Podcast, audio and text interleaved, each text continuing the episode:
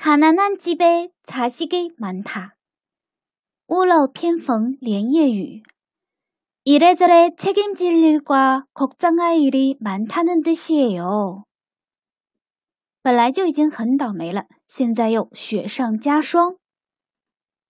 예, 얘들아, 지금 막 너희들의 스물일곱 번째 형제가 태어났단다.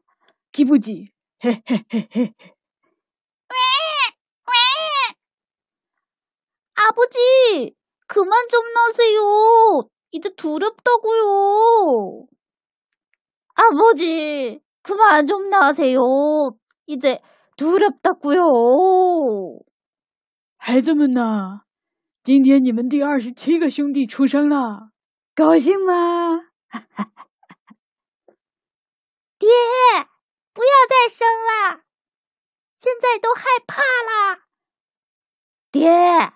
千万别再生了，现在都害怕了。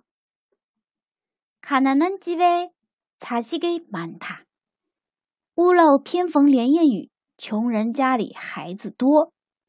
我们先来拆分一下这个句子。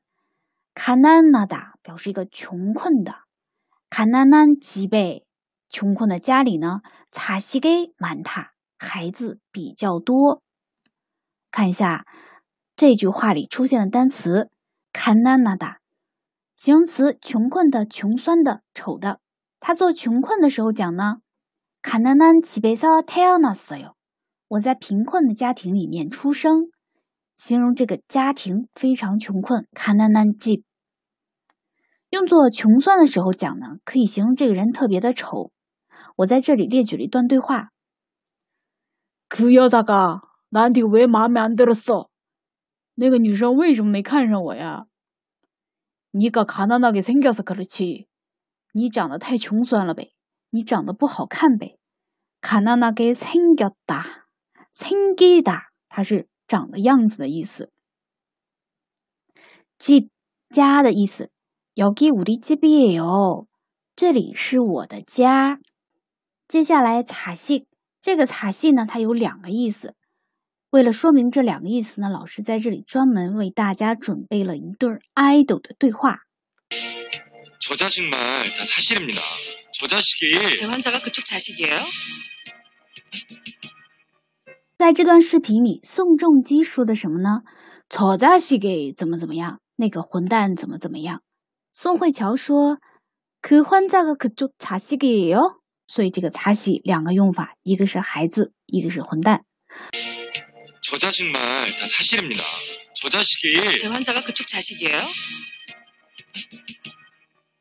他做孩子用的时候呢，偏指孩子的爱称，比如说허참이자식 아， 还有这个孩子真的是太捣乱，一种怜爱的心情。下一个单词많다形容词多的意思，孩子很多，자식이많나 요， 자식이많다 ”。这句话中的语法不多，一共有一个，就是 A 表示地点、方位的助词。你在哪儿呢？어디에있어 요？ 它跟在名词后面。어디에있어 요？ 你在哪里？我在家里。家后面跟 a 있어 요， 집에있어 요。 어디있어 요？ 집에있어 요。 接下来我们看看这句谚语，它在口语以及在作文中应该怎么表达。第一个句子，가난한집에서자식이많다고어쩜이런일다생겼어 요？ 屋漏偏逢连夜雨，怎么会发生这样的事情呢？어쩜怎么样？强调这个心情。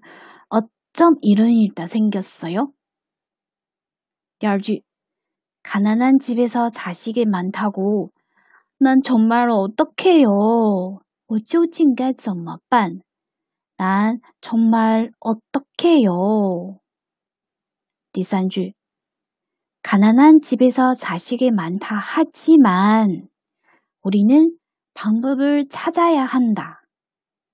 就算屋漏偏逢连夜雨，我们也要找到正确的解决方法。 가난한 집에서 자식이 많다 하지만 转折的连词，우리는 방법을 찾아야 해요. 或者是 우리는 방법을 찾아야 한다. 가난한 집에서 자식이 많다고. 屋漏偏逢连夜雨.大家都学会了吗？감사합니다. 안녕히 계십시오.